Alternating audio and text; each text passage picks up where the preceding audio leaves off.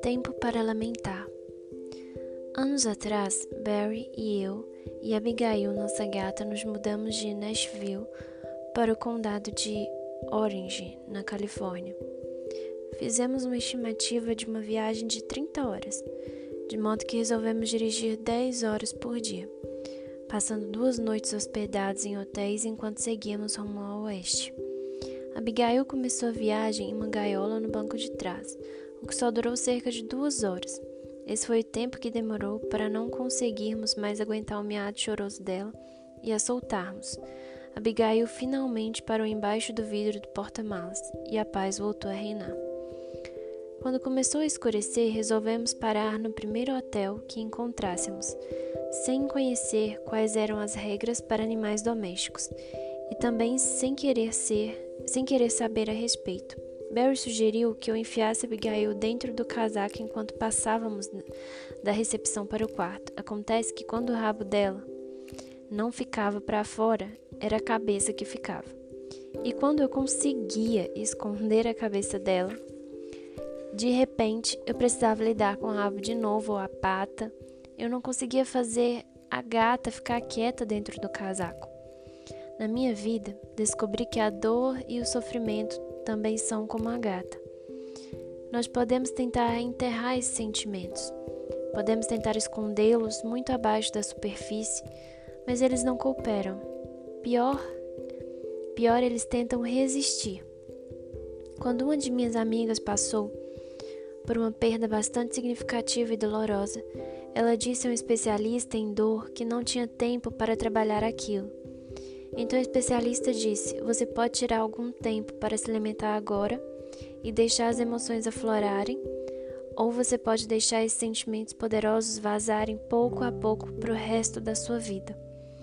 Às vezes ficamos receosas de sentir a total plenitude da dor, por medo de que essa dor seja avassaladora. Contudo, Ouça a promessa de Deus. O Senhor está perto dos que têm o um coração quebrantado e salvos de espírito abatido. Salmos 34, 18. Além disso, Deus nos deu o Espírito Santo para ser nosso consolador. Mas só é possível encontrar conforto quando se reconhece estar machucada. Portanto, quando nos machucamos, devemos reservar algum tempo para lamentar. Não precisamos temer as ondas de sofrimento que se chorarão, chocarão contra nós. Sim, é possível sentir a dor como nunca antes, mas Deus jamais nos fará encará-la sozinhos. Deus está conosco, sempre. Quanto maior a dor, tanto mais perto Deus estará. Cinco minutos com a palavra. 1 Samuel 1, 8 Eucana, seu marido, lhe perguntava: Ana, por que você está chorando? Por que não come? Por que está triste? Será que eu não sou melhor para você do que dez filhos? Eclesiastes 7:3 A tristeza é melhor do que o riso, porque o rosto triste melhora o coração. Isaías 43, 1, 2 Mas agora assim diz o Senhor, aquele que o criou a Jacó, aquele que o formou a Israel: Não tema, pois eu o resgatei, eu chamei pelo nome, você é meu. Quando você atravessar as águas, eu estarei com você, e quando você atravessar os rios, eles não o encobrirão. Quando você andar através do fogo, você não se queimará. As chamas não o deixarão em brasas.